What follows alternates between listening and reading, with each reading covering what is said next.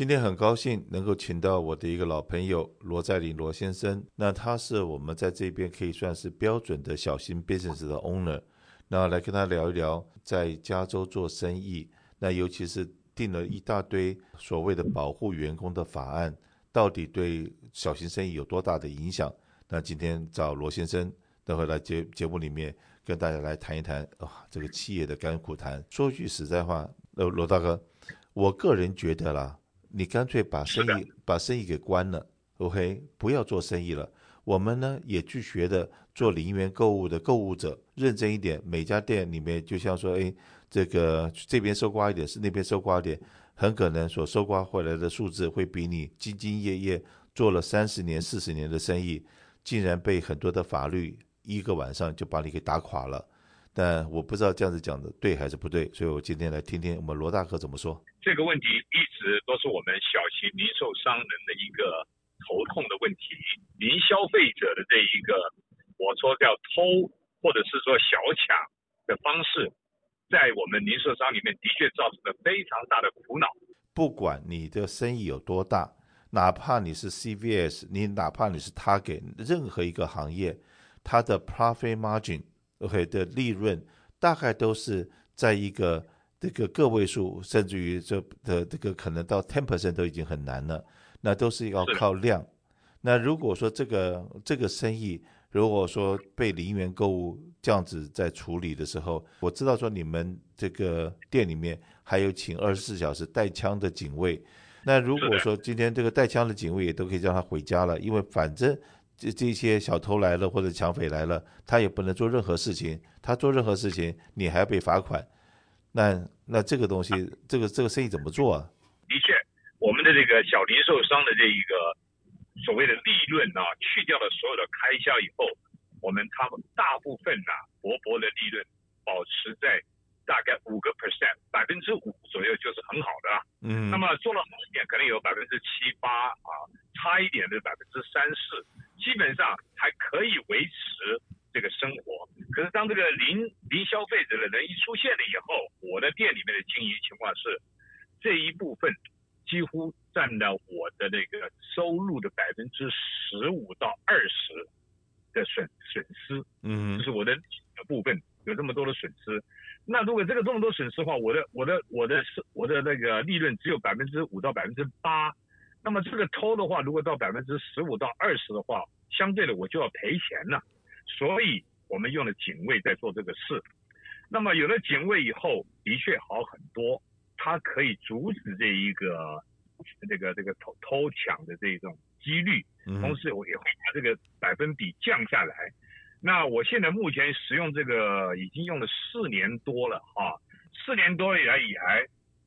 就是最近的情况比较好一点。但是我大部分的这个努力都是为了这些零消费者人的他们的福利，变成他们的福利的啊，几乎打白工。运气好一点，还有一点点自己的一点薪水收入；如果运气不好的话，那可能就就要赔钱了。所以这是一个一个非常非常棘手的问题。如果一个生意人，一个小零售商，他如果不能够有足够的收入来撑持这个生意的话，相对他的服务就会降低，品格会降低，价格会上涨，就落到消费者的身上。那么这样对大家都不利。我可不可以冒昧的请教一下？OK，嗯哼，你的店里面除了你跟你太太之外，然后还有请一些员工，那总共有请了多少人呢？就包括警卫在内。我们的店里因为是比较面积大一点哈，一般我们同类店的那个三倍大，所以我有大概将近六千多尺的这个面积，等于类似一个小小小型的超商一样。所以在这种情况下，我的员工，我的进货要比别人的货进很多很多。我的全部员工一天的员工是有十个员工，那么。再加上我，我跟我太太两个人就十二个，加上一个警卫，就是基本上就是十三个人做三班的工作，在经营这个店。那也就是说，呃，如果所有的小老板、嗯、像你这样子的小老板都灰心了，都决定说，哎，房租的历史到期了，我就不干了。那对，也就是你一个人不干，会有十几个人会失业了。对，没有错。这也就是为说我。一直在这个经营中间，我一直想很努力的，虽然很辛苦，但我还是努力的把他克服这些问题。在招商员工的时候就要跟他讲这些问题可能发生的问题，我不能不讲，因为我如果不讲的话，他们来的话他们会失望，我做了一下就要走了，觉得很不安全啊。那么有这么多这么多事情发生，所以我跟他们讲，就他们开始基本上已经知道了这个问题了。在这种情况下，我对我的警卫的要求也比较多一点。我们这个区是在 Ski Row 靠近 Downtown 的 Skiro，就是靠近这个叫游民区的集中区。那么在这种情况下呢，他们知道了以后，他们就有所准备，除了服务热心以外，也要好好的服务。那么另外也要注意这个有偷有抢有摸的时候，他们会这样呃会会稍微去注意，然后会去警告他们，叫人家不要这样做啊。那么我们能够做到的，也就是警告，或者是请他把货拿出来。我们的警卫能够做的，就是把他的货留下来，叫他不要不要拿走。然后嘛，如果说是要报警的话，那么基本上报警是没有什么用处，因为他们的金额不会超过我们所谓的到罚的这个地步。对，所以他们警察就算来了抓了，也就是放他们回去了，就是这样的。呃，你可不可以跟大家分享一下，从你打电话？正常，如果警察真的要赶过来的话，他们多久时间可以到你店里？小、啊、我这个店嘛，在江上，刚好就在警察总局的旁边啊。基本上我们说起来是很近，可是警察总局的旁边，并不表示说我叫警察就会比较快，因为他们这个警察是用 dispatch 来来分配任务的。一般来讲，我们如果报警的话，我们打九一一报警，碰到比较棘手的事情，我们要报警的时候，他们到的时间，我估计最快的话大概是十五分钟。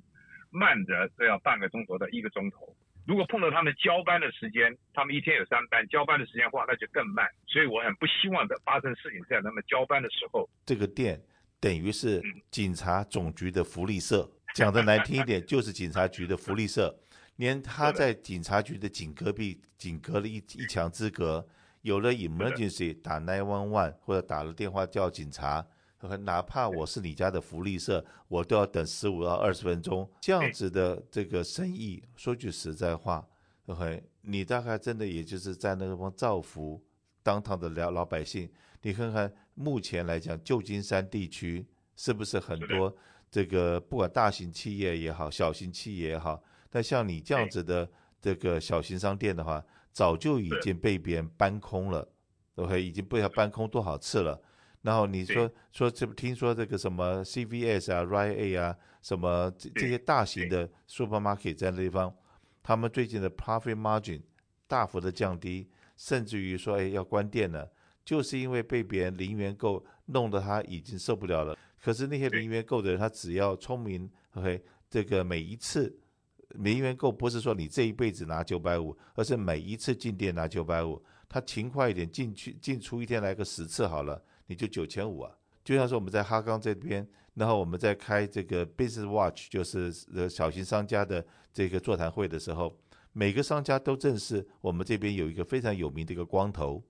那这个光头呢，每一天都会到不同的店里面去零元购。他肚子饿了，他想吃什么，想喝什么。以前呢，他喝酒还得花钱买，现在呢，所有的人都帮冰冰箱里面都帮他准备的好好的，牌牌子随他选。他吃喝完了以后，别人不能把他怎么样。因为每个人都打电话跟警察局讲，哎，就是说这个人又来了，一天可能来个三四次、四五次，警察都跟他很熟，可是警察也也不能抓他，也懒得抓他，因为呢，抓了他以后回到警察局，我的报告还没开始写，他就已经回到店里面来继续免费的吃喝玩乐了，就是那么的离谱。那我我再问你一下好了，另外一个一个状况，那保险公司。怎么的这个，就像你们损失那么大的情况之下，你们是不是全部都报保险呢？我自己是做保险的，如果说碰到像像你们这样子的商家的话，我都立刻竖起双手投降了，因为我收你一年可能那个五千块钱的保费好了，那可是大大小小的事情要处理起来，那真的是不胜其烦呢。我们的保险是这样，原来在这个二零二零以前还算好，保险的部分今年就涨了。涨了很多，比去年多了三倍，OK，三倍多，还是很困难的情况下来找到了保险公司。当我发生这个小偷小抢的时候，我没有办法报警，因为我们自己有一个自费的 deductible。那不到那个 deductible 地步的时候，以后还是让你自己付。那么在这种情况下，除非有很大的抢劫案，这样讲好了，我的支付额是一千块钱，我支付额如果超过一千块钱以上的，我自然就会去报去。如果一千块以下的，我我没办法报。我一年我一个月的损失绝对不止一千。十倍、二十倍都不止，他就是偷偷抢抢摸摸，差不多七八十块、一百块，那一天有一天有来个十几个 case，那你就很累很累。那你是报还是不报？你你把这十几个 case 都能加在一起，你跟保险公司报个有十几个 case，他听都听得累死了啊！而且还每一样报还要报到警察局，警察局立案有 case number 以后才能够算作成才成案。那对我们来讲，那我光我每天就光处理这个事情，我就不要做别的事情了。所以，如何能够自救，这是唯一的办法。讲了个半天，就是还是无解，嗯、还是无解。对，自救。对，然后呢，自救。我们也只能够再一次提醒所有的这些呃听众，然后在面对现在还在继续服务我们社区的这些小型商家，呃，餐厅也好，或者是服务业也好，或者像他们这种杂货店也好，真的。对每一个人结账的时候说声谢谢吧，因为呢，这些人也都是冒着生命危险，然后老板呢也都是这个呃含着眼泪还是带着微笑来服务社区。每个老板要面对各式各样的捞数，呃，真的是很可怕的事情。我们虽然是很辛苦，可是我是呼吁大家，包括消费者和我们小零售商全体，我们在每一次选举选那个 bill 条例条案的时候。我们一定要认认真真的考虑，选出我们真正做事的人，了解法规，清清楚楚再去决定。我们不管他种族是什么，脸孔是什么，人是什么，他只要是能肯做事的人，我们都应该选他。只有从我们自己的选票发挥了料力量以后，才能够改善我们的大环境。还有我们的华人朋友，真的去去，不管是出钱也好，出力也好，去帮很多候选人。真的，我们要回头看看，千万不要为他的会会讲中文，或者他是这个华人，然后我们就把票投给他，钱就给他了。不要看到他是华人，我们就给他票了，而是说看看他过去的表现，他的他所做他的理念，他的投票的内容，而我们再来把票决定给谁。在这里顺带一提，大家都知道，十月份开始以后，就是我们的健康保险 Open Enrollment 的时间，就是开始要转换保险。不管你是几岁，六十五岁以上也好，六十五岁以下也好，十月、十一月都是我们在决定我们未来一年的保险最重要的时刻。那为了服务我们社区，特别做了一个呃华兴保险的健保三分钟，每个礼拜在这个时间，我们都会来推广一下现在最新健康保险的 information 跟对健康保险的知识。那希望大家能够给我们一些鼓励。那如果你想要知道些什么 information，也随时可以给我们打电话，我们会在这节目里面跟大家一起沟通。谢谢。健康保险，你问我答。大家好，我是华兴保险负责红蓝卡的威尼。很多长辈朋友来问我，维尼啊，我朋友讲说每年都需要在十月份来转换红蓝卡的保险计划，是真的吗？如果我不想换明年的保险计划，我又需要做什么呢？是的，那每年的十月十五号到十二月七号都是我们联邦红蓝卡的年度转换期。在这段时间呢，大家都可以来加入、转换或者取消您的红蓝卡保险计划。那如果错过这个今年的年度转换期，可能接下来的一年都没有办法再转换您的保险了。所以咱们这个一年一度的红蓝卡年度转换期，对各位有红蓝卡的长辈朋友们来说，真的是至关重要。像有一些长辈朋友，如果听到自己的朋友他的保险计划里又有牙齿福利，还有随心卡可以去购买 OTC 的福利，但自己的保险计划里却没有这些，那想要看看明年能不能换到跟朋友一样好的这样的保险计划里面，